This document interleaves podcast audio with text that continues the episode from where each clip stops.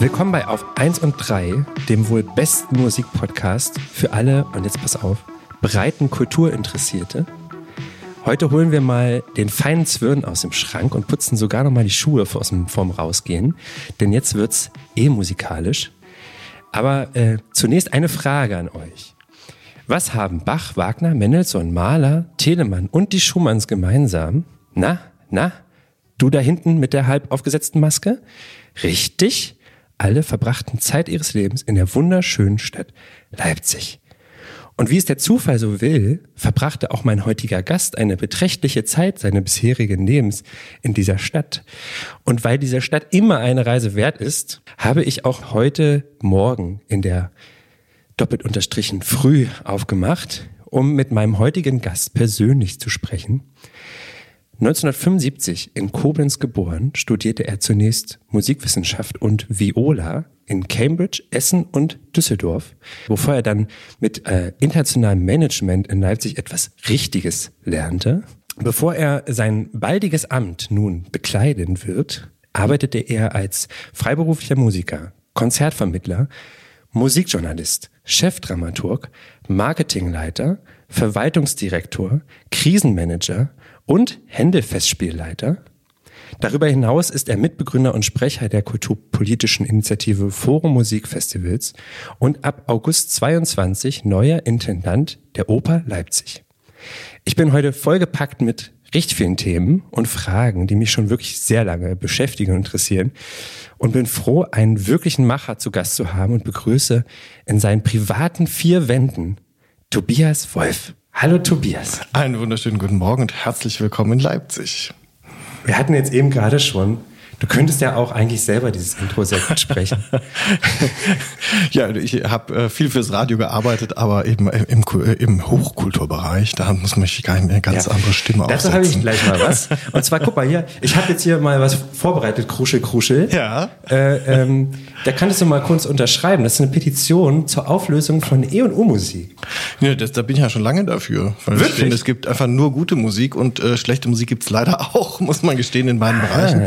Aber eigentlich äh, ist ja äh, unsere E-Musik auch mal U-Musik gewesen. Je nachdem, wo man hinguckt. Wir haben hier ja auch ein Theater für Musical und Operette. Das äh, würde ich sagen, ist auch natürlich U-Musik, wenn das U für Unterhaltung steht. Und äh, ich gibt viele Stücke auch von Rossini, Mozart äh, und anderen, da fühle ich mich auch gut unterhalten. Und äh, merke manchmal bei Jazzkonzerten, dass es auch ganz schön ernst sein kann. also insofern, ja, lass uns das einreißen. Okay, aber das würde ja vielleicht auch bedeuten, dass deine Oper, deine zukünftige Oper, vielleicht weniger Geld kriegen würde. Oder? Warum? Na, weil wir ja heute noch so einen Verteilungsschlüssel haben, der, sagen wir mal, die E-Musik dann doch bevorzugt behandelt als die U-Musik. Oder siehst du es anders? Ach na, das ist jetzt, glaube ich, ein sehr, sehr weites Feld, weil da könnte ich jetzt, äh, ja, also es ist immer die Frage, also wenn wir über direkte äh, Subventionen sprechen, mag das vielleicht stimmen, aber es gibt ja auch so eine Umwegfinanzierung, gerade wenn wir über den, jetzt so Stadien sprechen oder so, wenn ich jetzt mhm. an die großen Rock-Pop-Konzerte denke, Sicherheitsmaßnahmen, ja. Polizei und so weiter, also da fließt ja auch Geld rein. Ich glaube, äh, wichtig ist doch, dass wir uns da nicht auseinanderdividieren lassen, weil doch äh, wir gemeinsam äh, da ähm, arbeiten müssen, dass überhaupt die Kultur, äh, egal ob E oder U oder ja. Hoch oder Sozio, äh, dass wir da ähm, im Gespräch bleiben und dass wir äh, unsere Gesellschaft weiter bewegen, Impulse geben und prägen. Findest du, dass wir ähm, vielleicht auch seit letztem Jahr besonders äh, im Gespräch mehr sind als vorher vielleicht? Ich glaube, wir haben alle begriffen, dass äh, eine Lobbyarbeit unerlässlich ist. Hm. Das war vorher nicht so, also da gab es natürlich immer mal Aktionen und Aktivitäten, ähm, aber irgendwie so ein gewisses Grundvertrauen, das wird nicht vergessen werden, wenn es drauf ankommt. Mhm. Und das ist ja doch deutlich enttäuscht worden. Also äh, es sind jetzt mittlerweile einige Hilfsprogramme für Künstlerinnen und Künstler aufgelegt, auch für Institutionen natürlich. Und man muss sagen, dass viele Institutionen da auch relativ stabil durch die Krise gekommen sind. Aber das mhm. hat schon echt gedauert. Also da war die Autoindustrie etwas schneller da mit ihren Hilfs- und Rettungspaketen. Hast du, äh, das weiß ich jetzt gerade nämlich nicht, hast du dein neues Amt, was du jetzt bald bekleiden wirst, Hast du das vor der Corona-Pandemie angenommen oder wusstest du das? Das wusstest du schon vorher, ne? Ich wusste das schon vorher. Ich habe äh, meine Vorstellungsgespräche gehabt im Januar und März 2019. Sag mal ganz kurz. Wie läuft das ab? Ja. Also es gibt eine Ausschreibung äh, und da bewirbt man sich und äh, mit natürlich auch einem Konzept, was man sich da vorstellt für die Oper Leipzig. Dann gab es die Runde eins und da gab es erstmal so ein, so ein Zeitfenster, wo ich einen kleinen Vortrag gehalten habe, was ich mir so vorstelle und welche Themen ich da spielen möchte. Und, Dazu wirst du äh, aber eingeladen von der Oper. Da wird man dann eingeladen, genau. Okay, das es heißt gibt, also, äh, es waren, glaube ich, ungefähr 40 Bewerber, sowas mhm. um den Dreh rum und äh, da bin ich eben dann eingeladen worden. Ich glaube, das waren, weiß ich nicht, wahrscheinlich irgendwie acht Leute in der ersten Runde und drei in der zweiten oder irgendwie sowas. Ah, okay, also da wird schon das, ordentlich äh, ausgesiebt in der ersten Runde. Naja, muss man dann. Also ja. ich glaube, da, äh, weil das ist ja doch auch ein relativ gewichtiges Amt, das heißt auch mhm. die, die Runden sind etwas länger. Das ist jetzt nicht so, wie wenn man sagt, ach, wir machen mal einen Praktikanten fürs Festival, da ja. reichen zehn Minuten, da wissen wir ja. Bescheid. Du hast Lust, okay. genau, das geht dann etwas schneller bei so einem Intendanten. Möchte man vielleicht noch mal ja. äh, etwas äh, mehr ins Detail gehen und verschiedene Themen ansprechen. Also auf jeden Fall hatte ich da eben Runde eins, da habe ich so einen kleinen Vortrag gehabt und Runde zwei, äh, da ging es eher ähm, so der Impuls von der anderen Seite, dass da nochmal äh, Nachfragen gestellt wurden. Mhm. Und ähm, dann habe ich äh, eben im März direkt äh, Bescheid bekommen und dann März ist es aber erst 19. 19. Und dann ist es eben aber erst im Juni veröffentlicht worden, was ganz gut war, weil man ja auch erstmal so seine emotionale Amplitude wieder in den Griff kriegen muss, weil natürlich bewirbt man sich und denkt, klar kann ich das und dann äh, kriegt man die Zusagen und denkt, oh, 680 Mitarbeiterinnen und Mitarbeiter. Dazu kommen wir gleich noch. Ein riesen äh, Apparat mhm. und mhm. natürlich hängt da viel dran und äh, da kriegt man schon äh, doch wieder plötzlich einen Respekt und das war aber schön, dann auch nochmal drei Monate inkognito in, in die Oper gehen zu können. Weil Beste das kann Gefühl, ich jetzt natürlich oder? nicht mehr. Das, Beste Gefühl, würde ich jetzt mal. Ja, weil man weiß schon Bescheid und man kann da immer noch mal gucken und man ja. weiß, wie wird ein Unbekannter hier behandelt. Äh, und das war toll. Also das, das da gab es gar nichts zu beanstanden, aber es ist trotzdem natürlich schön, da noch mal ein bisschen für sich das erstmal zu sortieren, mal aufzunehmen. Und äh, ja, mittlerweile bin ich da schon nach zwei Jahren fast ein bisschen zu Hause. Habe zwar mein Vorbereitungsbüro im Rathaus hier, wir sind ja ein städtisches Theater, mhm. deswegen habe ich da einen Raum bekommen und äh, wir sind natürlich schon sehr weit in der Planung, weil wir in der Oper ja immer so weit vorplanen müssen. Ja, ein das ist ja das Schöne, wirklich, wenn man in, ja. in anderen Bereichen ist, wo man sagt, ach komm, wir machen jetzt nächsten machen Monat, was, machen wir was schnell eine Oper. ganz aktuelles, ja genau, wir machen mal schnell eine Oper und dann muss man schnell mal einen Regisseur. Wir sind ja leider auch, also es war ein, einer, ein Regisseur tatsächlich, der nicht innerhalb meiner Amtszeit noch Termine frei hat und ich habe immer einen Fünfjahresvertrag, also sie sind zum Teil fünf, mhm. sechs, sieben Jahre im Voraus. Wahnsinn.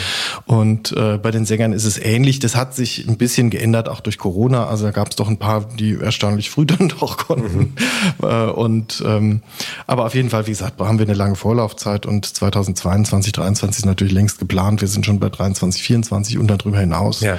Und deswegen ist es auch so wichtig, da so frühzeitig äh, auch das ähm, ja anzukündigen und zu besetzen.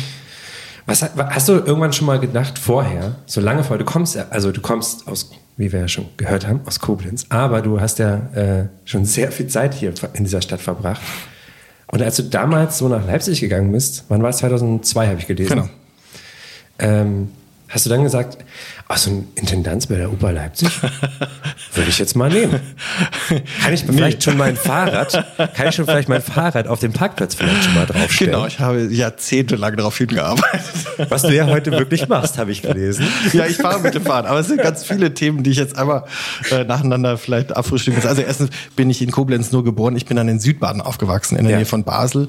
Äh, deswegen fühle ich mich sehr viel badischer als pfälzisch und mhm. äh, äh bin tatsächlich eben 2002 hierhin und das war aus privaten Gründen. Mein Partner hat hier eine Stelle im Rundfunkchor bekommen. Mhm. Äh, wir sind hier hin, äh, hingezogen, damals noch zum Teil zum Schrecken der Bekanntschaft, Verwandtschaft und so weiter. Die sagten, huch, was, was? und so weiter. Und was willst du denn da? Und, äh, und das war aber damals schon eine wirklich tolle Stadt. Und ich meine, es war schon immer eine tolle Stadt, das muss man wirklich mal sagen. Also das war, hatte schon immer eine große Weltoffenheit durch die, ja. durch die Messe und das ist auch durch die DDR hat sich das toll erhalten und ähm, man muss aber sagen, jetzt mal rein baulich war es schon 2002 noch ein bisschen wild. Also wenn man hier ja. so rausguckte, da war noch nicht alles saniert und da passiert es auch mal, dass man irgendwie Brötchen holen geht und auf dem Rückweg liegt da so ein RK auf der Straße, ja. weil doch da eine große Baufälligkeit auch war. Und das ist natürlich toll, dass das jetzt alles so ja. super durchsaniert und schick ist. Ich bin ähm, ja gerade erst hier angekommen und ich war schon wirklich Jahre nicht mehr hier. Mhm. Und ähm, immer, wenn ich hierher komme, da denke ich so, das ist noch so was, das hat noch so was Magisches von so diesen alten Meistern. Und ja. irgendwie so, immer irgendwie was, ich, du weißt genau, welche Leute, die ich ja vorhin auf, nee, natürlich. Nur ein paar aufgezählt habe, ja. auch nur. Ähm, und dann denke ich mir manchmal so, es gibt ja einige Städte in Deutschland, die sowas in sich tragen, Dresden, Magdeburg, ähnlich.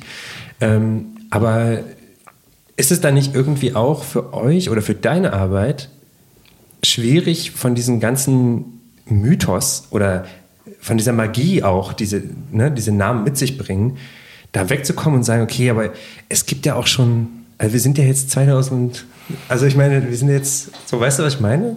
Das ist jetzt ja, schon ein paar Jahrhunderte her. So. Also auf der einen Seite muss man sagen, ist Leipzig natürlich eine Stadt mit einer großen Tradition und einer großen Geschichte.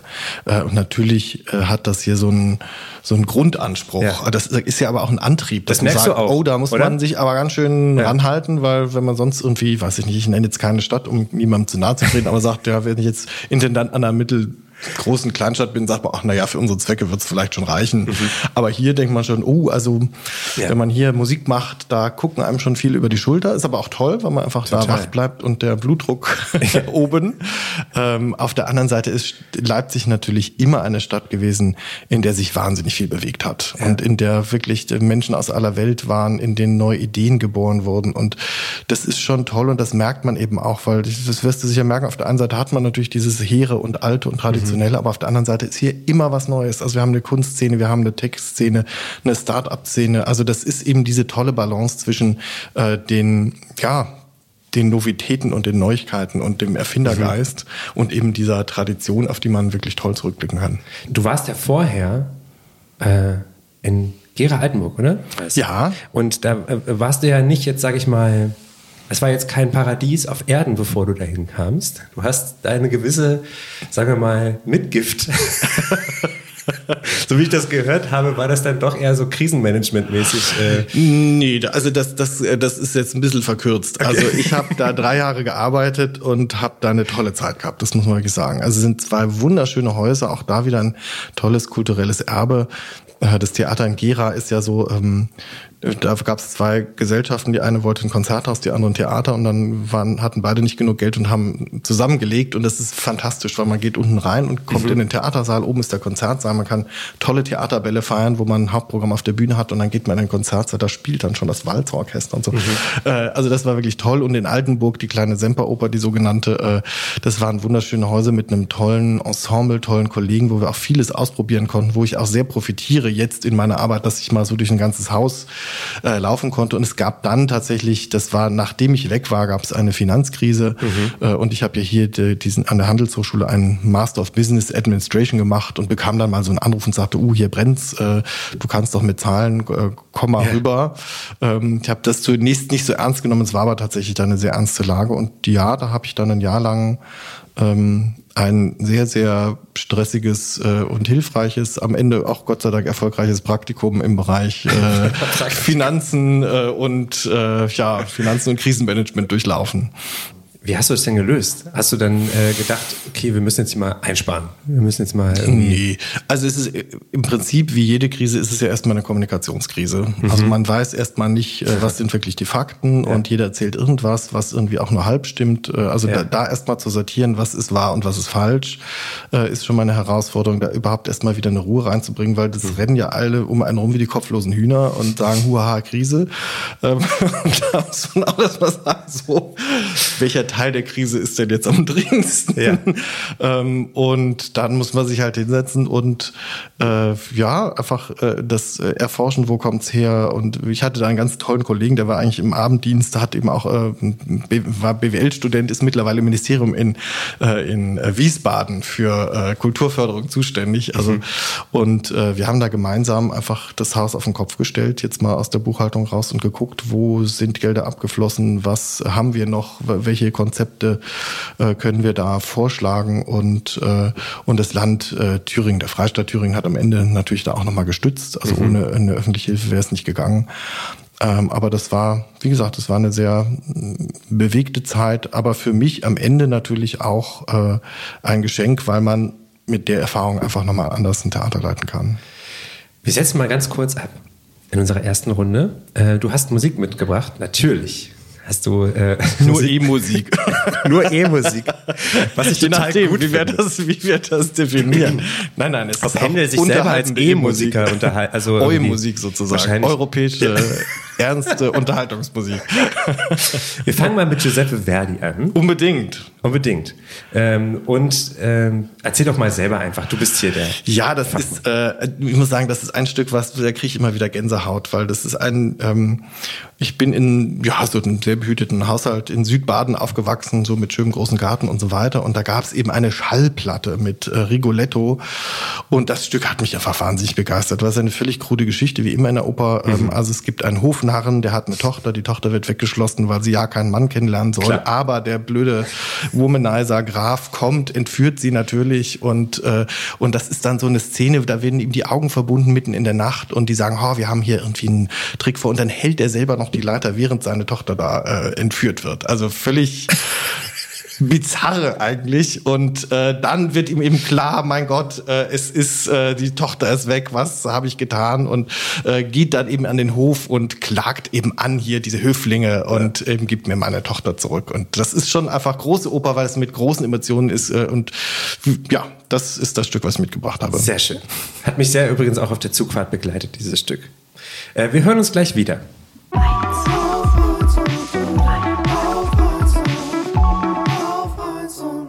Ähm, wir wollen mal äh, so ein bisschen darüber reden, wo die Oper heute ist eigentlich. Ähm, und ich habe sie so eine super provokante Frage vorbereitet. Äh, Schieß los. Äh, braucht man die Oper denn heute noch eigentlich? Und die Oper hat man noch nie gebraucht und trotzdem haben wir sie. Also ich meine, was heißt denn brauchen? Brauchen muss tut mal essen und trinken.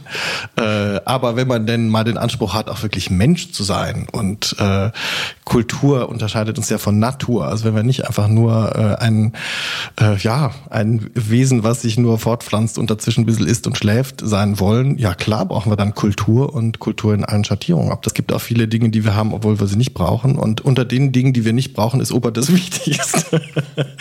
Das, das muss natürlich ein Intendant sagen. Natürlich. Ja, sicher. Ähm, es ist natürlich so, wir haben uns ja äh, ganz kurz vor, bevor wir hier aufgenommen haben, ähm, über unterhalten und äh, da kam, also da habe ich gesagt, äh, also beim Jazz eigentlich ist es Jazz und Oper, das sind eigentlich so wie zwei Brüder oder Schwestern. Die tragen so ein bisschen das gleiche Los gerade. Also, oder schon länger oder schon immer, ich weiß es nicht. Schon immer würde ich nicht sagen, aber ähm, im Moment auf jeden Fall. Ähm, das hat was mit Alltagsstrukturen, Altersstrukturen zu tun. Ähm, es hat was mit Relevanz zu tun. Du hast gesagt, der MDR heißt jetzt nicht mehr Figaro, sondern Kultur. Und also das ist eine Namensverschiebung, aber es ist halt irgendwie, es verschwindet irgendwie gefühlt so ein bisschen äh, die Klassik aus dem, ähm, aus dem, aus dem Fokus wahrscheinlich. Oder? Wie nimmst du das wahr? Nimmst du das genauso wahr? Also jetzt, äh, was die äh, das Geschwistertum von, von Jazz und äh, Klassik betrifft, ja, natürlich gibt es da ähnliche Probleme und wir haben aber auch mittlerweile eigentlich uns den äh, Status entwickelt, dass wir sagen, wir sprechen jetzt nicht mehr über hier äh, Opernvermittlung oder Jazzvermittlung, sondern wir sprechen ja tatsächlich über eine Kulturvermittlung.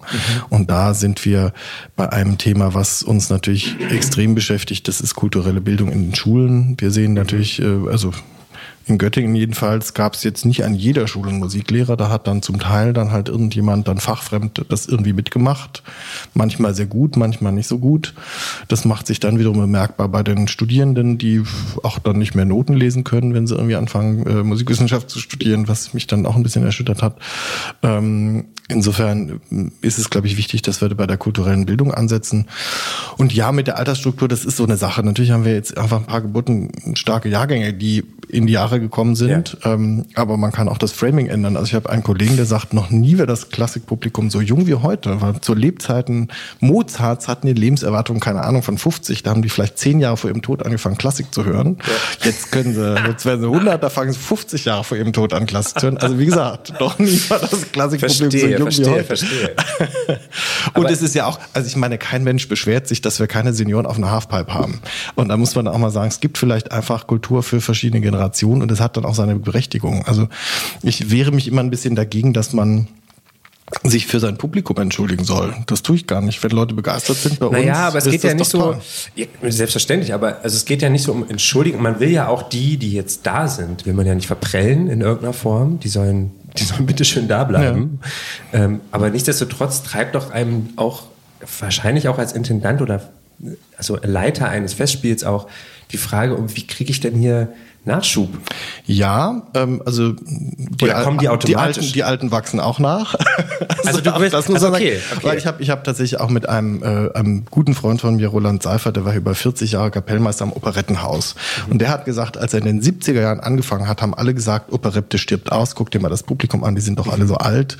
Der hat das 40 Jahre lang gemacht, es brummt nach wie vor. Also insofern ist es wirklich auch vielleicht äh, eine Frage der Lebensphase, weil wir einfach sehen, dass ähm, äh, Menschen, die jetzt, weiß ich nicht, Mitte 20 sind, äh, gerade mit dem Studium fertig sind, die müssen irgendwie erstmal äh, Karriere machen, die müssen irgendwie äh, Familie gründen, dann ist, äh, müssen sich um ihre Kinder kümmern, die haben abends gar keine Zeit, die haben dann auch nicht das Geld für eine Opernkarte.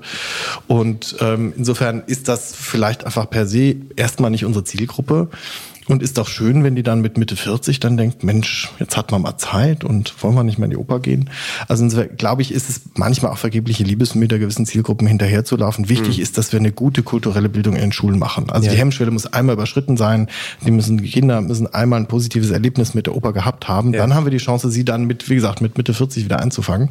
Mhm. Äh, aber die Zeit dazwischen, glaube ich, ähm, ist in so, also Oper ist ein wahnsinnig komplexes Gebilde. Mhm. Also wir haben ein Orchester, eben Orchestergraben, die spielen komplexe Klänge. Wir haben dann noch Menschen, die sich auf einer Bühne bewegen, mal mehr oder weniger im Zusammenhang mit dem, was in, der Handlung steht. Das ist und, Aufgabe des Dramaturgs.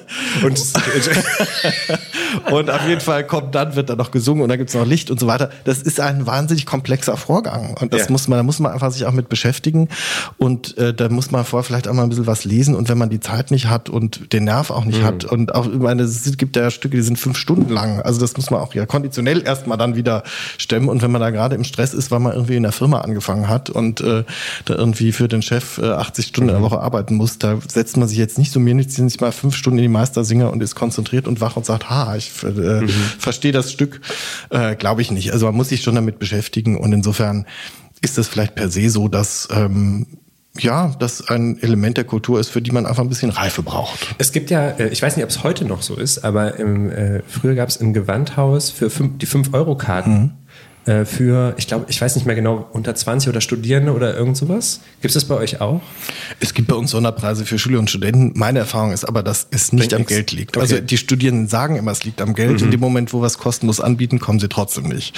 Aha. Also das ist tatsächlich äh, ein bisschen vorgeschoben. Äh, es hat viel mit Kommunikationsstrecken zu tun. Das habe ich in Göttingen gemerkt. Da gab es dann das sogenannte Kulturticket. Äh, und mhm. die hatten eine Kultur Ticket Facebook-Seite und das war einfach ein Kanal, wo wir die kulturinteressierten Studierenden erreicht haben. Und da mhm. fing dann plötzlich auch an, die Zahlen hochzugehen. Weil es mit ähm, anderen Sachen verbunden war. Also, na, weil es oder? einfach ein Kommunikationskanal war, der die Zielgruppe ah, okay, erreicht hat. Weil vorher also heftet man da irgendein Plakat an das Plakatgrab an der Mensa. Also wer soll das sehen? Und dann ist ja noch so, da hat man auch keine Vermittlungsmöglichkeit, weil da hängt da irgendwie ja. heute Abend Rigoletto. Und dann, wenn man noch nie Verdi gehört hat und noch nie Rigoletto, warum sollen die dann plötzlich in die Oper gehen? Also ja. es ist tatsächlich ein Vermittlungsproblem und nicht äh, ein Problem, dass die, das Genre an sich nicht bei verschiedenen Generationen ankommt. Weil unsere Erfahrung ist, dass wir bei Kindern und Jugendlichen, die sind Klassik gegenüber genauso offen wie Jazz oder wie anderen Klängen gegenüber. Ja. Ähm, es sind öfter die Eltern, die irgendwelche Vorurteile haben oder die irgendwie ja sich vielleicht auch von ihren Eltern äh, abgrenzen ja. wollen, weil die immer Wagner gehört haben, äh, kann ich das jetzt nicht mehr hören oder so. Keine Ahnung. Aber auf jeden Fall sind äh, Kinder und Jugendliche da total offen. Aber man muss es halt vermitteln und erklären und ja, die Zeiten, wo wir wussten, ein Rigoletto wird automatisch voll, die sind halt auch vorbei. Also weil mhm. das auch da in den Schulen jetzt auch nochmal anderen Stoff gibt, der gelernt werden muss und das auch nicht mehr so selbstverständlich in einem bildungsbürgerlichen Haushalt halt klar mhm. mal am Mittagstisch so erwähnt wird. Also da müssen wir einfach eine andere Arbeit leisten. Es gibt jetzt in Berlin, ich weiß nicht, ob du es mitgekriegt hast, ähm, gibt es einen Sonntag im Monat, wo alle, fast alle Museen kostenlos sind. Mhm. Für alle. Ähm, Gäbe es sowas, gäbe die Möglichkeit, also könntest du dir sowas vorstellen, wenn es irgendwie finanzierbar wäre, das hier auch zu machen? Oder liegt es also gar die Frage Geld? Ist, oder? sind denn die Museen jetzt voller, seit sie kostenlos sind? Ja, ich glaube, es ging in dem Fall nicht so sehr um die Zahlen, also wie viele Leute jetzt da ins, hingehen oder nicht, sondern um Barrierefreiheit für alle. Okay. Also das zu ermöglichen für alle. Also grundsätzlich kann man sich da alles vorstellen. Ich finde, dass in Großbritannien ist es ja schon immer so gewesen. Da Ja. waren alle Museen immer schon kostenlos und das finde ich, fand ich als Nutzer mal phänomenal, weil man einfach auch mal zehn Minuten reingehen konnte und einfach mal sagen können, komm, wir gucken uns jetzt mal das Bild an. Äh, Und es nicht so ist, dass man sagt, ich löse einmal Eintritt und muss dann das gesamte, die gesamten vatikanischen Museen an einem Tag gesehen haben. Das stresst ja auch total. Ähm, weil man dann ja auch diese Schlange hat und so weiter. Also das dauert ja ewig, bis man da drin ist. Oder beim Louvre oder was weiß ich, da reicht ja die Lebenszeit nicht aus, um das Ja. irgendwie zu sehen. Und deswegen fand ich das immer ganz schön, dass man einfach sagen kann, ach, heute mache ich mal zehn Minuten, bin gerade auf dem Weg, lauf mal rein, lauf mal raus. Macht man nicht, wenn man dann 10 Euro Eintritt zahlen muss. Ja. Also das mal so als äh, Kulturnutzer. Ähm, das ist so die eine Sache. Auf der anderen Seite nehmen wir schon doch oft wahr, dass die ähm, eine Wertschätzung erst dann einsetzt, wenn es auch was Aha. kostet. Aber es Also- grenzt auch aus. Ja, aber äh, ich, also ich habe diese Diskussion sehr oft auch geführt mit meinen Studierenden, die immer sagten, ja, es ist ja so teuer. Und wo ich dann immer gesagt habe, ja, und hier stehen lauter Starbucks-Becher rum, das ist auch kein billiger Kaffee. Also das ist so ein bisschen eine Frage, welche Schwerpunkte man da setzt und äh, was ist es einem wert. Und ähm, ich glaube nicht, dass unser Problem an der Bezahlbarkeit liegt, sondern wir haben ein Problem bei der Vermittlung. Ich würde jetzt gerne mal auf dein Konzept, mit dem du dich hier Ja. beworben hast. Da bist du schon wahrscheinlich. Äh, Ich kann das in äh, 45 Minu äh, Sekunden bis äh, einer Dreiviertelstunde ausdehnen, aber wir haben ja jetzt schon eine halbe? Stunde. Genau. äh, nein, also, also was mich äh, bei, äh, beim Lesen, äh, was ich mitgekriegt habe, ist jetzt ähm, Folgendes. Das, Mhm. wahrscheinlich wirst du es unterstreichen jetzt oder auch nicht. Ähm, es geht vor allen Dingen um das Thema ja, Nachhaltigkeit und Nähe oder Regionalität in irgendeiner Form, oder? Genau. Also ich hatte so einen Dreiklang, der hieß Qualität, Nähe und Nachhaltigkeit. Qualität ist ja, relativ easy. Wir wollen einfach das beste Opernhaus Europas, äh, der Welt, des Universums werden, bleiben, wie auch immer. ähm, also insofern, das ist ja klar, dass das dann Ja, in jeder Abteilung äh, seine Auswirkungen hat. Das Thema Nähe hat ganz viel zu tun mit, mit Vermittlung. Also Ja. mit Vermittlung für Kinder und Jugendlichen, mit äh, Einführungen, mit auch einer soziokulturellen Arbeit. Weil ich finde immer, äh, ich habe so einen Freund, der arbeitet im Vertrieb, der sagt immer, Vertrieb fängt an, wenn der Kunde Nein sagt. Und ich finde, dasselbe gilt auch für Musikvermittlung. Das macht erst dann Spaß, wenn irgendjemand sagt, boah, Opa, nee, gar- geht gar nicht. Also Ja. und dann denkt man, ach, dich kriege ich auch noch. Ja. Früher oder später. Wie sieht das denn aus? Wie- Ähm, und äh, ich, ich mache mal einmal Also, den, den, den Gedanken noch zu Ende, weil sonst müssen wir die ganzen losen Enden hinterher dummen auflösen. Klammern immer. Also auf jeden Fall eben Nähe, ganz viel Musikvermittlung, äh, auch Abosystem, Community-Bildung, Förderkreise, Freundeskreise, dass wir einfach sagen, wir sind eine große Familie. Ähm, identifiziert euch mit eurem Haus, ihr seid unsere Freunde. Und äh, Nachhaltigkeit, klar, ist gerade ein Riesenthema. Man redet immer so ein bisschen aneinander vorbei, weil die einen meinen das, die anderen meinen das. Auf der einen Seite hat das natürlich mit Klimaschutz zu tun äh, und da müssen wir uns wirklich mal fragen, was wir hinter der Bühne eigentlich machen. Also auf der Bühne ist es sehr easy zu sagen, oh ja, und irgendwie äh, der moralische Zeigefinger ist ja sehr schnell erhoben auf einer äh, auf einer Bühne und äh, lässt sich auch mal toll in Bilder setzen. Aber ist die Frage, halten wir das denn dahinter, hinter der Bühne auch wirklich selber ein? Und ich nehme an vielen Häusern wahr, dass da ähm, die Potenzial moralischen ist. Standards auf der Bühne etwas höher sind als hinter der Bühne. Und finde das jetzt wahnsinnig spannend, einfach mit so einem Haus mal sich auf die Reise zu begeben und zu überlegen, was heißt das für uns? Und da gibt's total viele tolle, engagierte Leute, die sagen, endlich, das ist, wollten wir schon immer mal. Äh, und äh, gerade in den Werkstätten, die sagen, was für Materialien benutzen Ja. wir die und wie trennen wir die und äh, kommt, oder benutzen wir die wieder, was ist mit Fundus und äh, haben jetzt auch ein Forschungsprojekt, was sich mit dem Materialkreislauf von einem Kostüm beschäftigt, dass man überhaupt mal guckt, wir haben ja überhaupt keine Datenbasis, also dass man einfach mal sagt, was bedeutet das denn für einen CO2-Abdruck, so ein Kostüm herzustellen, wie lange braucht das äh, oder wie lange wird es weiter benutzt und gebraucht und auch Ja. bei den Bühnen und da gibt's eben so ganz viele äh, Anknüpfungsstellen, die wir nach und nach abarbeiten, weil es einfach zu viel wäre, das Ja. auf einmal zu machen, weil wir können, wir haben auch drei Gebäude. Also auch da hätte ich ja super gerne überall Säulenkollektoren drauf, äh, Regenwasserrückgewinnung, äh, äh, schöne Begrünung innerhalb, äh, dass man sich gibt ja Klimaanlagen immerhin schon einen kann. Bienenstock. Und äh, einen Bienenstock gibt's schon, genau. äh, aber das sind natürlich Sachen, die, also alles, was mit Bau zu tun hat, braucht Ja. natürlich einfach ein bisschen länger, hat aber auch mit Transporten zu tun. Wir haben ja Außenlager in Böhlen und äh, äh, draußen ähm, Rückmaßdorf und so. Und da fahren halt dann immer f- 50 Mal die LKWs hin und her unter die Bühnenbilder zu transportieren. Da wäre ich mhm. natürlich, hätte ich natürlich viele, man, das ist ein richtig schönes, großes Lager direkt auf dem Augustusplatz, damit wir das nur rüberrollen müssen. Da hätte bestimmt niemand ähm, was dagegen. Nö, glaube ich auch nicht. Ist ja freie Fläche. Kann man doch nutzen. Machen wir, eine, eine Probebühne hin und ein schönes Kulissenlager und dann äh, CO2 äh, ist kein Problem mehr. Ja. Aber das, das sind eben genau die Herausforderungen, weil wir kommen immer äh, an die Grenze. Erstens mal Städtebau, äh, Denkmalschutz, natürlich ja. auch ein Riesenthema. Und natürlich kommen wir immer an das Thema der Kunst. Mhm. Was heißt denn immer, Sie dürfen ja die Kunstfreiheit nicht einschränken, mhm. Herr Wolf? Wo ich dann immer denke, ja, das mache ich aber auch, wenn ich ein Budget vergebe oder wenn ich sage, ich habe 30 Stunden Beleuchtungszeit. Äh, lass mich mal kurz verstehen. Ja. Also Freiheit in Einschränken meinst du in dem Form, ähm, ich, ich sage dem Bühnenbildner oder Kostümbildnerin, du musst jetzt was aus dem Fundus benutzen? Oder wo liegt da die Einschränkung? Es gibt ja verschiedene Möglichkeiten. Also entweder kann man sagen, wir als Haus benutzen nur noch umweltfreundliche Materialien. Ach so. Mhm. Könnte ich natürlich sagen. Mhm. So, das heißt aber dann wirds Bühnenbild und die Kostüme werden teurer, weil es einfach mhm. natürlich in der Herstellung etwas aufwendiger ist, beziehungsweise ja. die Rohstoffe werden fair bezahlt und so. Ähm, und da könnte man natürlich sagen, wieso, wenn ich das billig machen kann, dann ist das ja. äh, irgendwie meine Kunst. Oder dass man einfach sagt, bestimmte Materialien benutzen wir nicht mehr. Und da kann natürlich ein Bühnenbildner kommen und sagen, das ist genau das, was ich so vor Augen habe, diese mhm. riesen Plastikfolie über die gesamte ja. Bühne und so. Ähm, klar, das wäre dann ein Eingriff in die Kunstfreiheit. Aber die Frage ist eben, wo dürfen wir in die Kunstfreiheit eingreifen oder ist es mhm. oder ist das Kunst? das muss man dann fragen. Oder äh, ist es nicht vielmehr auch Kunst, dass man sagt, wir nehmen einen Kontext und aus dem Kontext heraus erschaffen wir was. Und da glaube ich schon, dass man, dass es da vieles möglich ist. Und interessanterweise ist das bei den jungen Regieteams eigentlich fast kein Thema mehr, ja, weil die sagen, natürlich benutzen wir auch gerne den Fundus, weil die natürlich auch sagen, es gibt uns ja riesen Möglichkeiten, wenn wir nicht den gesamten Chor mit 80 Personen neu einkleiden müssen, haben wir ja ganz viel Geld übrig, um noch was anderes zu machen. Äh, das ist eher so eine mittlere Generation, die sagen, nee, um Gottes Willen, Fundus, wollen Sie mich beleidigen, das kommt überhaupt nicht in Frage. Äh, aber wie gesagt, das sind, sind viele, viele Elemente, wo man eben an so Grenzen stößt und sich eben fragen muss, ja, ist das jetzt was, wo fängt die Kunstfreiheit an und wo schränke ich zu sehr ein und wo kann man auch wirklich mehr erwarten, dass man sagt, komm, also nächste Anschaffung ist ein Elektroauto. Also da schränke ich jetzt weder Denkmalschutz noch, äh, ähm, noch die Kunst ein. Äh, Link dazu, Danger Dan, habe ich schon auf die Liste gepackt. Ja. ähm, aber ähm, eine Frage habe ich mich dann auch noch gestellt. Und zwar eine Sache, die auch nicht so leicht, glaube ich, umzusetzen ist. Mhm. Wenn wir über Parität sprechen, mhm. ähm, in einem Haus wie, wie deins oder Häusern, ähm, dann kommt man auch da an, zum Beispiel wenn ich an das Orchester denke, ja. kommt man an gewisse Probleme. Also, Parität meinst du jetzt äh, in welcher Hinsicht? Also zum Beispiel eine Quote.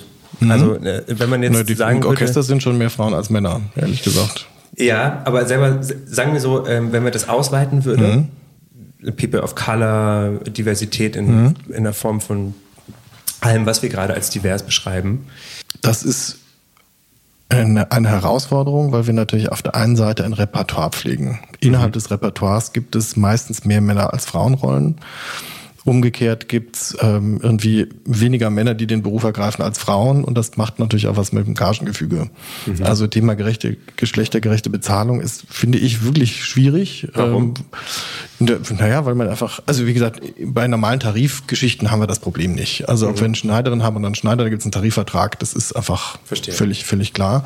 Aber wenn man jetzt so ein Stimmfach hat und sagt, es gibt halt ein, also es gibt eine Tenorpartie mit ganz schweren Noten und die ist schwer zu singen und wir wissen, wissen, da gibt es einfach nur drei Leute, die das singen können, geht natürlich der Preis nach oben. Mhm. Wenn wir Verstehe. allerdings jemanden haben, der irgendwie eine Pamina singt, da weiß ich, ja, gibt es 50, 60, 70 Soprane, die da gerne für vorsingen und natürlich ist es dann, ist man dann in einer anderen Verhandlungsposition. Und da mhm. eben zu überlegen, was ist eine geschlechtergerechte Bezahlung, wo haben wir ein Spezialistentum, äh, das ist, finde ich, immer eine Herausforderung und da auch zu überlegen, oder Thema, wir haben tatsächlich, das haben wir tatsächlich jetzt schon umgestellt äh, beim Thema Bühnenbild und Kostüm. Mhm es gab immer irgendwie, von früher her hieß es immer, ja, Kostümbildner kriegt immer äh, die Hälfte von dem, was der Bühnenbildner bekommt. Ist im warum Theater, auch äh, immer. Ist im Theater gang gäbe immer noch. Ja, ja, aber warum auch immer. Und ich verstehe, also ich habe es schon früher nicht verstanden, weil Kostümbildner, äh, äh, ich sage jetzt extra nur einen, Kostümbildner haben meistens viel mehr zu tun als ein Bühnenbildner, weil gerade wenn man 80 Personen Chor hat, äh, dass die, bis die alle eingekleidet sind, das dauert einfach Wochen. Mhm. Äh, und man muss da in den Fundus mal Sachen aus und so weiter. Also ich habe immer das Gefühl, Kostümbildner äh, machen viel mehr. Und ich glaube eben, dass da tatsächlich diese schlechtere Bezahlung daher rührt, dass einfach der Beruf hauptsächlich von Frauen ausgeführt wird. Mhm. Und da sind wir jetzt zumindest mal auf die Reise gegangen und äh, haben tatsächlich bei den Kostümbildnern da einen deutlichen Schritt in die richtige Richtung gemacht im Vergleich zu den Vorgängen, weil wir einfach sagen, das ist ein Missstand, den sehen wir und den wollen wir auch äh, aufheben. Es ist natürlich leider so, dass ähm, die Budgets nicht größer werden und jetzt die Bühnenbildner, nur weil wir die Kostümbilderinnen mehr bekommen, jetzt sagen, ja klar, da verzichte ich auf einen Teil meiner mhm. Gage. Also da muss man dann schon auch innerhalb noch mal ein bisschen rumschieben. Und es wird auch noch ein Weg, das werden wir nicht gleich schaffen, da äh, eine gerechte Bezahlung herzustellen. Aber ja, das ist ein Thema. Mhm. Aber natürlich versuchen wir auch mehr Frauen in führenden Positionen zu etablieren. Also ich habe eine äh, Operndirektorin, eine Chefdramaturgin, wir haben eine Verwaltungsdirektorin. Also das ist schon mal so, dass ich das Gefühl habe, ja. wir sind da auf dem Weg. Aber auf der anderen Seite verzweifelt man ja fast ein bisschen, weil man denkt, naja, das sind eigentlich die Probleme der 80er, die wir jetzt gerade lösen. Ja. Äh, und wir sind eben ganz woanders. Da ja. sind wir beim Thema Diversität und äh, sind natürlich auch beim bei der Frage People of Color und und migrantischer Hinter. Ja, Komponisten sind gar nicht so selten. Das das das schafft man noch aber äh, Frage ist eben, was ist äh, eben mit Regisseurin gibt's äh, gibt's auch eine Menge. Ähm, aber wenn wir dann eben mal schauen und sagen, gibt es denn Menschen mit Migrationshintergrund, die eben inszenieren oder äh, oder dirigieren oder wie auch immer, da ähm, muss man sich manchmal schon auf die Suche geben, gehen begeben. So, Entschuldigung. muss man sich manchmal auf die Suche begeben. Und ähm, auch das ist eine Herausforderung, weil man natürlich einfach in seinen Netzwerken selber in so einem Cluster drin ist. Mhm. Weil ich natürlich als weißer Mann bin ich in einer Community von zumindest Weißen ja. äh, oder sogar weißen Männern, ich weiß es nicht. Ähm, und äh, da eben zu gucken, wie kriegt man den Betrieb diverser, da muss man natürlich einfach ähm, andere Communities ansprechen und da sich umhören und da proaktiv was tun. Ja. Auch das ist nicht so einfach, wenn man gerade so oft drei, vier Jahre im Voraus plant, ähm, ist das eine Herausforderung. Und wir haben natürlich eben unser Unterhaltungstheater mit der musikalischen Komödie, die hauptsächlich Operette machen. Und Operette ist halt im 19. Jahrhundert geschrieben worden und spiegelt dieses Bild wieder. Und das ist tolle Musik, es ist fantastische Musik, ohne Frage. Aber bei den Sujets haben wir halt immer irgendwie das sexy kleine Dienstmädchen, dem jeder einmal auf den Hintern mhm. äh, äh, klopfen darf. Oder wir haben eben, äh, wir haben Rassismus drin, wir haben Kolonialismus äh, der übelsten Art in den ganzen Sachen. Wir haben natürlich Antiziganismus äh, an jeder Stelle äh, im Operettenrepertoire. Äh, und damit umzugehen, ist tatsächlich schwierig, weil wir, man sich immer fragen muss, was ist das Kunstwerk? Ist das das Ganze mhm. oder ist das die Musik? Mhm. Weil wenn ich nur die Musik nehme, sage ich, mache ich neue Texte, ähm, heißt der Zigeunerbaron nicht mehr Zigeunerbaron, sondern er heißt dann Mafiaboss oder whatever. Mhm. Ähm, oder sage ich, nein, das ist ein, eine Ganzheit, der Text und die Musik gehören zusammen. Äh, aber dann muss ich natürlich auch irgendwie versuchen, damit illustrierenden Randveranstaltungen und so weiter, Gesprächsformaten zu gucken, dass man auf das Thema zumindest mal aufmerksam macht, sonst reproduziert man es nämlich. Und genau das passiert ja, wenn man sagt, ach, na, ist ja schön, da durften die Männer endlich mal ja. sich und, äh, so und, diskriminierend verhalten wie früher. Ist, ja. das, ist das toll da. Und wer entscheidet sowas? Also ich meine, ja, das entscheidet eine Theaterleitung natürlich. Und es ja. gibt natürlich dann auch einen Auftrag und es gibt natürlich dann auch einen Regieauftrag, beziehungsweise es gibt natürlich Gespräche und äh, es gibt äh, Dramaturgen, die da mitwirken. Und äh, ich habe da keine Antwort drauf, muss man mhm. sagen. Also es hat auch keiner eine Antwort drauf. Und es gibt eben Versuche, ähm, wir hatten jetzt eine Operette, da ist das Z-Wort einfach eliminiert worden. Was ich finde, nur so halb funktioniert hat, weil die Kostüme so waren, dass das ja. Z-Wort immer wieder so im Geiste aufblinkte, wo man einfach sagt, mhm. das Klischee ist da, das Wort halt nicht, aber das Klischee ist noch da. Ähm, und es gibt eben andere, die das dann irgendwie umtexten, wo man auch sagt, ja, ist jetzt irgendwie nicht so ganz überzeugend. Ähm, ich weiß es nicht, was da langfristig unser Auftrag ist und ich weiß auch nicht, was da langfristig wirklich bewahrenswert ist. Und das Problem ist halt einfach, dass wir auch ein Thema haben bei der neuen Musik. Mhm. Ich meine, so mit Jazz mhm. und Klassik haben wir schon Probleme. Die neue Musik hat noch viel mehr Probleme. Weil, äh, ich meine, natürlich, früher sind da irgendwie jedes Jahr zwei, drei, vier, fünf tolle neue Operetten geschrieben worden. Das mhm. ist jetzt heute nicht mehr so. Also wenn wir jetzt ein neues Repertoire hätten und einfach sagen können, wir Warum ist das denn nicht mal. so? Na, es ist natürlich, man muss das natürlich einen Auftrag geben und das kostet Aha. Geld. Natürlich muss man Komponisten bezahlen. Das kostet, kostet jeden Abend mehr Geld wegen äh, Verlagsgebühren und so weiter. Äh, also und äh, das muss man erstmal einstudieren, dann muss es ja erstmal erfolgreich sein. Also das ist ja auch nicht nur, wenn man eine Operette schreibt, kommt sie nicht unbedingt sofort beim Publikum an. Ja. Ähm, und das ist natürlich ein Risiko. Und äh, sagen wir mal, im Bereich Oper ähm, ist das Risiko natürlich immer da und auch da ist so ein Wechselspiel zwischen Feuilleton und Publikum und so mhm. weiter. Und wenn man das Feuilleton da haben will, braucht man relativ namhaften Komponisten, der kostet einfach noch mehr Geld. Mhm. Ähm, und äh, das Publikum nimmt es in vielen Fällen nicht mehr so an. Es gibt Ausnahmen, aber wenn man jetzt mhm. mal so das Gros der zeitgenössischen Opern anguckt, ähm, wird es jetzt nicht Rekorde brechen, was Auslastung und Zuschauerzahlen betrifft. Mhm. Vielleicht auch für sowas wie da wie ein Hof Hofkapellmeister anstellen. Ja, klar. Aber auch da sind wir natürlich wieder bei Finanzierung. Und da sind wir natürlich auch bei Mittelkürzungen, die in den letzten Jahren ja immer stattgefunden haben. Und natürlich, und da freue ich mich tatsächlich, dass, dass da wirklich ein Umdenken stattgefunden hat äh, in Corona wir haben ja die letzten 20 Jahre wirklich immer damit zu tun gehabt, äh, uns irgendwie zu rechtfertigen. Wie effizient ist man als Kulturbetrieb ja. und äh, eben wie ist die Auslastung und mhm. so weiter. Und ich glaube schon, dass da noch wieder ein anderes Bewusstsein eingekehrt ist und äh, auch bei der Flüchtlingswelle schon, da wurden wir angerufen, das hieß plötzlich, ja, und ihr als Kultur habt doch so kommunikative Fähigkeiten. Mhm. Und ich sagte, ja toll, dass ihr jetzt, jetzt schon drauf kommt. Guten Morgen. und äh, also insofern glaube ich, ähm, müssen wir das auch immer weiter kommunizieren. Aber ich glaube, da ist auch ein anderes Bewusstsein für, zu, für da, dass wir eben nicht immer nur uns äh, nach Effizienzmaßstäben messen lassen können. Und vielleicht gibt es das dann mal wieder, dass man einfach mal wieder Opern in Auftrag gibt. Es ist natürlich so, dass gerade Oper ist halt einfach ein wahnsinnig teures Ding, gell? Du hast irgendwie, weiß nicht, 70 Mann, Frau, Was kostet denn so eine Orchester. Sag mal. Sag mal, so überschlag mal so eine, sagen wir mal. Das ist die Frage, ich kann hier eine Oper hinstellen. Es gibt Opern für einen Pianisten und einen Sänger. Äh, das äh, ist, ist überschaubar. Und dann gibt es natürlich äh, Stücke, wo man sagt, da sind, müssen 90 OrchestermusikerInnen dabei sein, plus irgendwie 80 Personen Opernchor, plus Elektronik, plus Videomapping und so weiter da, also man kann da schon irgendwie zwei, drei Millionen für ausgeben, wenn man will. Mhm. Oder mehr. Also, das, also die großen Opernhäuser, sowas wie Paris oder sowas, da würde ich mal davon ausgehen, die sind so bei zwei Millionen wahrscheinlich an Budget. Bei einem Gesamtbudget, das muss man jetzt vielleicht auch nochmal in Relation stellen. Also was habt ihr denn so zur Verfügung im Jahr? Äh, uh, habe ich jetzt mich nicht drauf vorbereitet. Es tut mir leid. Also, also, und ich bin immer so, bevor ich eine falsche Zahl sage, sage ich lieber gar nichts. Okay. Also es ist natürlich ein mehrstelliger Millionenbetrag, ganz klar. Ja. Aber wir haben natürlich auch 680 Personen, die da beschäftigt sind. Genau, ja. Und dann kann man sich das ja grob mal hochrechnen mit einem durchschnittlichen Jahresgehalt, mhm. wo man da landet. Äh, wie gesagt, das ist eben ein teures Business, um das lose Ende wieder äh, ja. zuzumachen. Und deswegen ist man da natürlich ein bisschen vorsichtig mit unbekannten Stücken, mit riskanten Stücken, weil das ist auch da natürlich Frage, welche Verpflichtung haben wir gegenüber dem Steuerzahler? Ist es Neues zu schaffen?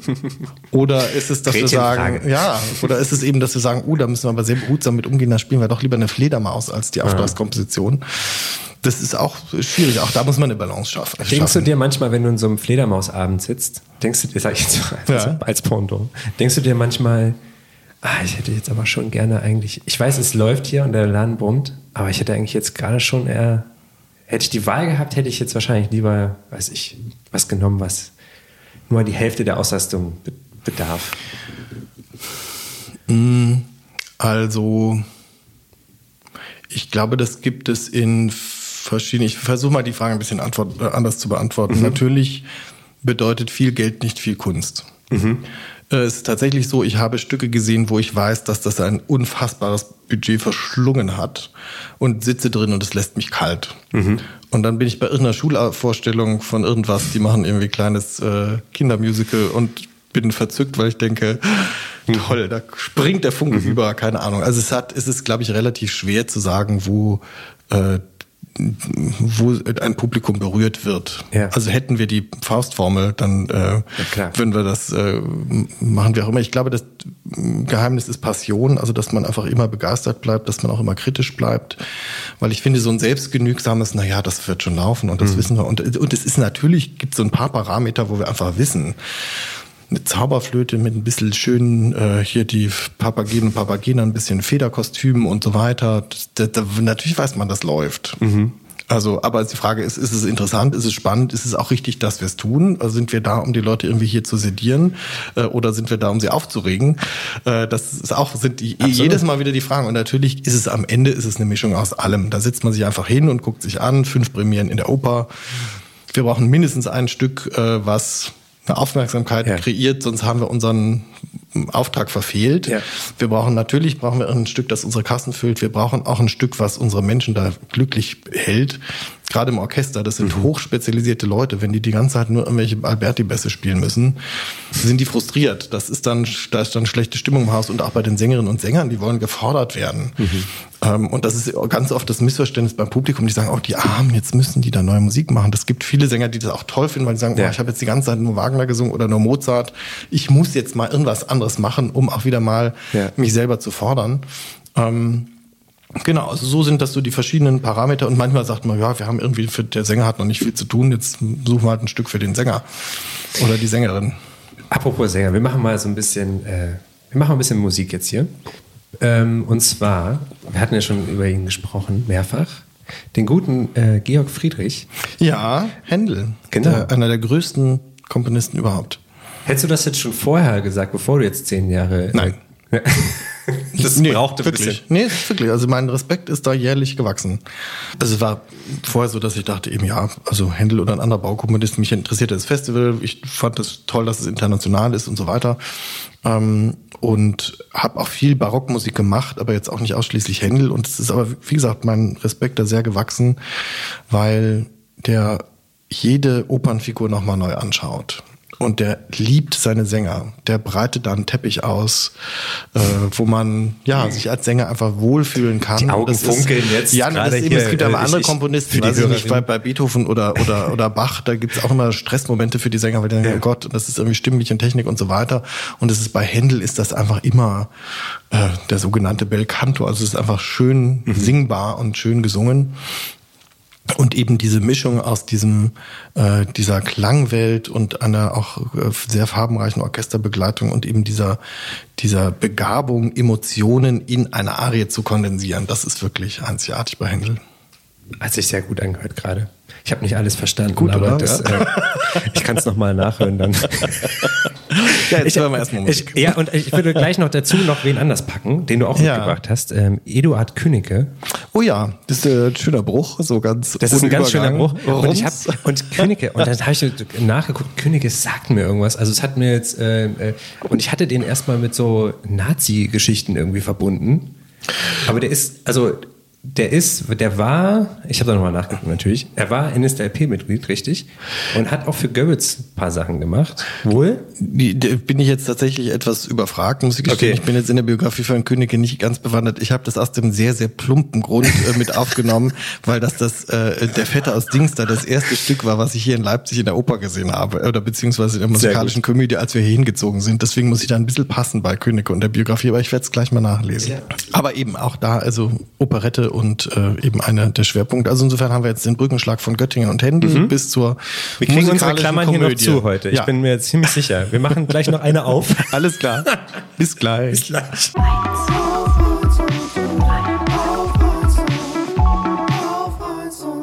Willkommen zurück bei Auf 1 und 3. Wieso eigentlich auf 1 und 3? Das wollte ich vorhin ah. schon mal fragen. Äh, es ist ja so, dass ich, äh, ich habe ewig über den Namen so nachgedacht. Und ich dachte, dass es ja ein deutscher Podcast ist. Mhm. Und die Deutschen ja so gerne auf 1 und 3 klatschen. Und da ah, verstehe. Und da ich. Ähm, ist ich blöd, hab, dass ich immer nur so Dreivierteltakt jetzt drin ja, habe. Ich hab mal, ich Aber wir haben am Schluss haben wir eins, da kann man wirklich eins und auf 1 und 3 mit Ich habe ja. Ähm, ich Vielleicht nur eine Einleitung. Ich, ich habe ja. Ähm, äh, es gab mal so ein Interview von Prince, glaube ich, mit Prince. Und der meinte so, äh, die Frage, wie, ob er gerne in Deutschland spielt. Und er meinte so, ja, super gerne. Weil ich weiß ja anhand des Publikums und den Klatschen schon immer genau, wo ich bin. ist doch super. Wenigstens das können wir. ja. Also wie gesagt, am Schluss können alle, bei der letzten Nummer kann man wirklich mitklatschen. Auch auf 1 und 3. Ja. Das stimmt. Ähm, machen wir mal einen Blick mein letzter Block ist immer der Blick in die Zukunft, in die, Zauber, in die, in die Zauberkugel. Oh, das ist für dich äh, am besten äh, gerade auch äh, wahrscheinlich jeden Tag Thema. Du planst ja Lustigerweise habe ich vorgestern gerade einen, einen Vortrag gehalten über die Kultur der Zukunft. Äh, und das Leg Interessante los. ist, äh, das, aber das Interessante ist immer, dass, äh, dass es dann immer so eine Reaktion gibt von Leuten, die sagen, wir wollen das nicht. Wo ich auch sage, mhm. es ist völlig egal, ob es wollt oder nicht, das wird kommen. Mhm. Ähm, Was denn zum also, Beispiel? Naja, also wir sehen es ja an den Kulturbauten, das ist die Bauweise wird anders, wir sind transparent, barrierefrei, äh, multifunktionale Säle. Äh, dann muss es natürlich effizient sein mit äh, Merchandising, Geschäften im Konzertsaal. Also es ist jetzt nicht mehr so, dass der Kulturtempel nur noch der Kultur dient, mhm. sondern der, also das sieht man. Dann sehen wir natürlich multimediale Ansätze. Wir sehen natürlich technologische Ansätze, 3D-Drucker in der Requisite. Warum soll man das alles noch von Hand schnitzen, wenn der Drucker das macht? Mhm. Äh, umgekehrt aber Thema Nachhaltigkeit. Wer soll denn die ganzen Sachen wiederverwenden, wenn wir nicht neue, mhm. tolle Handwerker haben? Mhm. Also Nachhaltigkeit wird, finde ich, äh, glaube ich fest dran, zu einer großen Renaissance des Theaterhandwerks führen, weil die mhm. dann doch auch wieder ganz anders gefordert sind.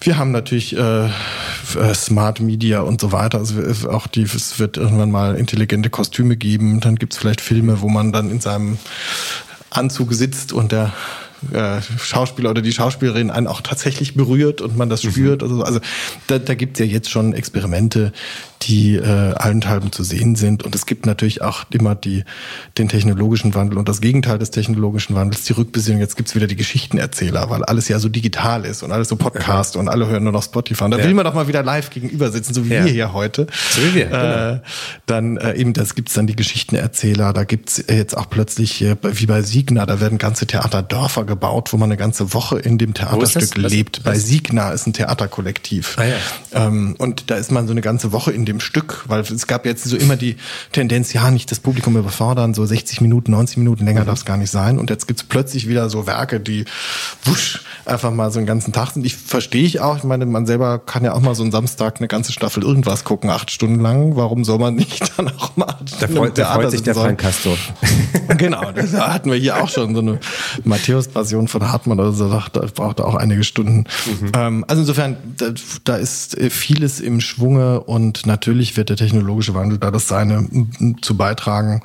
Aber ich glaube, der Kern ist ja immer noch, dass wir als Kultur die Welt erklären. Und das werden wir ja auch müssen, weil wir ja ganz andere Themen haben werden. Das ist also, aber eine ganz, schönes, äh, ganz schöne Bürde, die. Äh, ja, aber ich so meine, es ist eine Verantwortung. Natürlich ist es eine Bürde, es ist eine Verantwortung, aber natürlich können wir jetzt ja auch schon mal Fragen stellen, die wir uns später stellen müssen. Also eine, eine Klassiker ist, wenn wir denn jetzt smarte Maschinen haben mhm. und äh, intelligente Staubsaugerroboter, mhm. ähm, ist das dann Totschlag, wenn du den ausschaltest mhm. oder verschrottest? Darfst du den überhaupt noch verschrotten? Hat er dann Bewusstsein? Hat er eine Seele, der mhm. intelligente Staubsaugerroboter? Also lauter so Fragen. Und das kann man mhm. natürlich auf einer Bühne durchspielen, so mit neuen Stücken, mit Inszenierung und so weiter, dass wir uns damit mal so ein bisschen beschäftigen und mal gucken, ja, das, das kommt, das wird kommen und wie verhalten wir uns als Gesellschaft, was wollen wir da? Und ich meine, viele der Diskussionen, die wir jetzt in der Gesellschaft führen, sind ja auf der Bühne auch schon geführt worden vielleicht jetzt nicht auf der Opernbühne, das ist mhm. vielleicht nicht immer die Speerspitze des, äh, der Avantgarde gewesen, ähm, aber in vielen anderen Kulturbereichen. Also ich bin da gar nicht so gram und natürlich ist es auch so, dass sich die Kultur anders entwickeln wird, als vieles erwarten. Die Kanzlerin hat ja hier die Game-Szene zur Kultur erhoben. Da sagt mir alles, wir haben ja alle schon nach Luft geschnappt. Sagt, was? Computerspiele sind jetzt Kultur. Wo kommen wir da hin? Kulturverfahren. Aber es ist natürlich, also das ist ein großes Handwerk und da sind auch mhm. Designer dran und da sind auch Komponisten dran.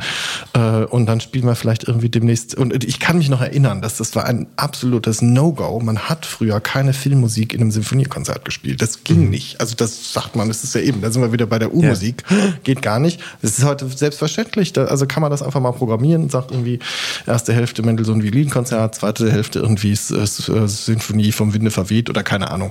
Ich habe ähm, neulich gelesen, äh, die, ach, warte mal, die zehnte äh, von Beethoven wurde mit dem Computer. Genau. Das klingt ziemlich grauenhaft, aber. Hast du es gehört? Oder? Nee, aber es ist halt, ich, ich habe nur den Radiobeitrag gehört und der ähm, Dirigent der Kaftan sagte, ja, es ist irgendwie als Stück noch nicht so überzeugend. Ähm, das wird schon kommen. Also meine, haben zur ja, Erklärung, äh, die, die zehnte. es gibt nur neun eigentlich. Es gibt nur neun und die zehnte gibt es nur zehnten. Ja, und jetzt genau. hat er quasi die durch künstliche Intelligenz Genau, das ist natürlich aber auch ein komplexes Ding, wenn du so ganze Sinfonien da reinfütterst. Das ja. hätte vielleicht einen Satz mal äh, getan. Aber es gibt zum Beispiel, es gibt ja ein neues Rembrandt-Gemälde, weil der mhm. Computer hat irgendwie so äh, Daten gesammelt und gesagt, was ist ein typisches Rembrandt-Motiv, wie ist das gemalt, welche Dicke hat die Farbe und so weiter. Und die haben dann ein komplett neues Motiv im Rembrandt-Stil, also ein neuer Rembrandt und dann mit dem 3D-Drucker aufgebaut. Also das gibt es ja schon. Und äh, also auch künstliche Intelligenz wird das irgendwann können. Aber künstliche Intelligenz ist halt so, also die reproduziert. Die fütterst du mit Daten und sie reproduziert. Und Beethoven war ja nicht deswegen genial, weil er reproduziert hat, sondern weil er eben gesagt hat, völlig egal, was die mhm. vorgemacht haben, ich mach's anders. Und da bin ich mir eben nicht so sicher, ob da die künstliche Intelligenz so programmiert werden kann, dass man sagt, ja, trau dich was. Mhm. Äh, also wie mutig ist künstliche Intelligenz? Das würde mich schon auch mal interessieren. Okay. Eine andere Sache, die, ich mich, die mich interessiert, also wo ich mich deine Meinung dazu sehr interessiert. Ähm, jetzt gibt es ja diese Neustart Kulturhilfe, gab's ja. ja 2,5 Milliarden, vielleicht sind es auch ein paar mehr oder weniger. Ähm, hast du das Gefühl, es ist jetzt so eine, wir hauen mal einmal den, das Zeug einmal raus und dann muss aber auch gut sein für die nächsten zehn Jahre Gefühl? Oder ist es eher so ein, das, vielleicht geht das jetzt weiter irgendwie so? Hm. Also, ähm, also es wird eine Weile noch weitergehen. Das Programm Neustart ist ja quasi ein ein äh, Konjunkturprogramm, dass man sagt, das muss ja. jetzt mal wieder anfangen. Äh, und irgendwann wird mal so ein Status erreicht sein, wo man sagt, so jetzt läuft die Kultur wieder, dann wird man das Programm vielleicht mal schließen. Also insofern glaube ich, ist das schon äh, darauf angelegt, irgendwann wieder äh, zugemacht zu werden. Aber es ist, glaube ich, schon auch interessant zu sehen, was eine Bundesförderung auch in der Fläche bewirken kann, mhm. welche Themen man da spielen kann. Ich glaube, was, also was wirklich ein großer Wurf war, war, dass Investitionen gefördert werden konnten, weil das ist ja sonst immer der Klassiker bei Projektförderung, heißt immer keine Investitionen. Mhm. Und deswegen ist man da wirklich immer im letzten Jahrhunderten oder Jahrtausend mit seiner technologischen Ausrüstung. Äh, und das ist schon wirklich gut gewesen, dass da wirklich äh, ähm, Spielstätten, äh, Institutionen und so weiter jetzt auch mal wirklich investieren konnten und sagen konnten, dann holen wir uns jetzt mal ein Display oder wir holen uns mhm. jetzt mal ein Mikrofon und sowas, ja. damit wir auch mal digital was machen können. Das war schon wirklich toll. Aber wie das mit der Bundesförderung weitergeht, das weiß ich nicht. Ich bin ja ehrlich gesagt nicht ein großer Freund des Föderalismus, ähm, weil ich auch dachte, jetzt in der Krise 15 Kulturminister äh, kommen zusammen. Mhm. Was soll da rauskommen? Und auch bei Notfallhilfe ist es einfach schön, mal einen starken, schnellen Zentralstaat zu haben und ja. zu sagen, hier Kultur leidet, äh, macht die Hähne auf und ja. alle werden gleich behandelt. Aber so haben wir irgendwie in Baden-Württemberg ging es denen ganz gut und irgendwie in anderen Bundesländern ging es denen dann nicht so, nicht gut. so gut. Und, äh, und ja. dann bei den einen haben gab es tolle Künstlerstipendien, bei den anderen waren die Institutionen besser dran. Und das, das berührt mich so in meinem Gerechtigkeitsempfinden, wo ich dann auch denke, ja, ist das so richtig, dass wir auch, also auch in, in Bildung, es versteht auch kein Mensch im Ausland, wenn ich sage, ich komme aus Baden-Württemberg, ich hatte andere Fächer als der Kollege in, NRW. Ähm, versteht niemand. Also da, wie gesagt, bin ich äh, ein großer Föderalismusgegner, streite mich da auch mal herzlich mit äh, manch anderen. Ähm, und deswegen glaube ich schon fest daran, dass wir ähm, im Bereich Bildung und im Bereich Kultur einen stärkeren Staat brauchen mhm. und zwar einen stärkeren Zentralstaat und nicht eben auf Bundesländerebene. Ähm, aber ich glaube, die Politik hat begriffen, dass die Kulturschaffenden auch eine ernstzunehmende Wählerklientel sind. Ich glaube, das haben wir durchaus geschafft. Mhm. Und äh, insofern bin ich da sicher, wenn wir dranbleiben, weiter gute Qualität machen, wird das wahrgenommen und es wird auch weiter Kultur geben. Und auch vor allen Dingen, dass äh, überhaupt erstmal, also ich meine, wir sind alle mit dem Bewusstsein aufgewachsen oder gehen damit rum als Kulturschaffende. Äh, es gibt ja eh kein Geld. Also es, äh, es ist ja eh, oder beziehungsweise Kultur wir, wir, ist wir sind beide nicht in Bayern aufgewachsen. Ja. also äh, oder was oder umgekehrt gesagt, oh siehe da, äh, es geht ja doch. Äh, äh man es kann ist ja, ja wie Geld immer. Ich meine, wir stellen ja auch alle unsere eigenen Budgets auf und natürlich ist das immer eine Frage der Setzung. Ja. Und in dem Moment, wo ich natürlich irgendwie sage, mir ist der Regisseur besonders wichtig, dann gebe ich da mehr Geld aus oder mir ist der Dirigent besonders wichtig. Ich meine, das Gesamtbudget bleibt dasselbe und deswegen muss ich ja da immer ein bisschen verschieben. So genauso ist es natürlich beim Bundeshaushalt. Ja. Da ist natürlich immer die Frage, was ist es mir wert, was ist mir das Pflegesystem wert, das Gesundheitssystem, was äh, ist mit der Kultur, was ist mit der Wirtschaft, wo setze ich da die Schwerpunkte? Und das, ich beneide da keinen drum, mhm. äh, weil am Ende, also wir beschweren uns ja immer, dass man uns irgendwie mit Kindergärten vergleicht, aber am Ende ist das die Frage. Mhm. Saniere ich das Opernhaus oder den den Kindergarten, weil am Ende gibt es eben ein Sanierungsbudget. Und äh, da wirklich eine Entscheidung zu treffen und auch mh, das Wissen und die Hintergründe zu haben, um das auch auf beiden Seiten beurteilen zu können. Mhm. Das finde ich also äh, auch eine Riesenverantwortung und ich danke da allen Volksvertretern, die das machen. Weil ich mhm. meine, jeder, der schon mal bei einer Stadtratssitzung weiß, dass das nicht vergnügungssteuerpflichtig ist, da äh, zu sitzen und das einfach zu machen, die Verantwortung zu übernehmen und zu sagen, also ja, wir scheitern alle äh, auf jeden Fall, aber zumindest versuchen wir etwas weniger zu scheitern als ja. andere. Das finde ich schon, also finde ich auch toll. Und wenn man eben auch merkt, da gibt es Menschen, die was bewegen können. Und auch gerade bei Parlamentariern habe ich das sehr stark wahrgenommen. Da gibt es Menschen, wenn die da wirklich sich engagieren, da können die auch als einzelne Parlamentarier was bewegen. Und das finde ich schon toll, dass man einfach sieht, da geht was. Das lassen wir so stehen, oder? Wir haben noch äh, zum Schluss. Äh, wir wollten noch unsere 17 losen Enden wieder zumachen. Ah, die lassen wir jetzt einfach fürs nächste Mal offen. Das mache ich immer so. Das ist einfach so ein komisches Versprechen in die Zukunft. Ja, genau. machen wir schon irgendwie. Bleibt mal nur dran. Irgendwie. Und wenn sie nicht gestorben sind, genau. Ja, habe ich auch zu dem Thema Josef Schmidt, den du zum, ja. äh, zum Schluss mitgebracht hast, äh, die Klatschnummer. Ähm, äh, leider leider doof gestorben, müsste also man ganz, sagen. Eine ganz, Tragisch ganz, gestorben. ganz tragische Figur, wirklich, weil das ist eine, äh, ein Mensch mit einer unglaublichen Begabung, mit einer tollen Stimme. Hat nicht so die Bühnenkarriere gemacht, weil er einfach äh, nicht besonders groß gewachsen war, aber hat äh, gerade über das neue Medium Radio äh, da wirklich große Erfolge gefeiert. Ähm, ich, also ich habe eine kleine Verbindung, weil meine Großmutter war Opernsängerin, die war mhm. große ungarische Operettendiva, die hat wohl mal einen Galaabend mit ihm zusammen gesungen. Mhm. Ähm, und ich finde es aber toll, weil wir auch da wieder sehen, da kommen wir wieder zum Anfang zurück, da machen wir jetzt mal, haben wir nur noch 16 lose Enden, äh, die Aufhebung zwischen E- und U-Musik. Also E-Musik wird ja auch immer auf so eine besondere Art mit äh, klassischem Gesang verbunden und das ist jemand, der natürlich den klassischen Gesang perfekt beherrscht und das hört man natürlich auch. Das ist eine sehr spezielle Art zu singen. Aber das, was er da singt, ist eigentlich, das ist, äh, ja, das hat, das ist ein Schlager. Das hat ein, fast einen Volksmusikcharakter. Und das Schöne ist eben, da möchte ich gern die ernste Musik entkräften. Es ist eben nicht ernst, sondern es mhm. ist einfach mitreißend und es ist tolle Musik.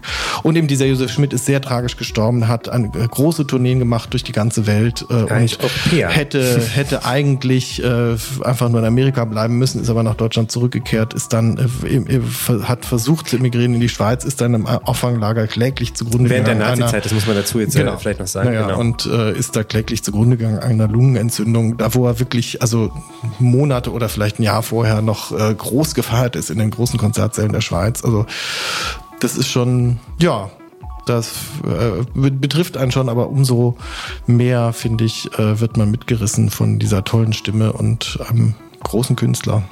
Ich bedanke mich sehr bei dir, Tobias. Ich danke ähm, auch. Und äh, es hat mir riesen Spaß gemacht. Mir ebenso. Bis zum nächsten Mal, das war jetzt schon versprochen, gell? Ja, eh. Muss ja noch die ganzen Klammern zumachen. Genau. äh, äh, wir hören uns in 14 Tagen wieder und äh, ich danke den Leuten von Podcast 1. Macht's gut. Tschüss. Und schön klatschen auf 1 und 3. Schön klatschen. auf 1 und 3.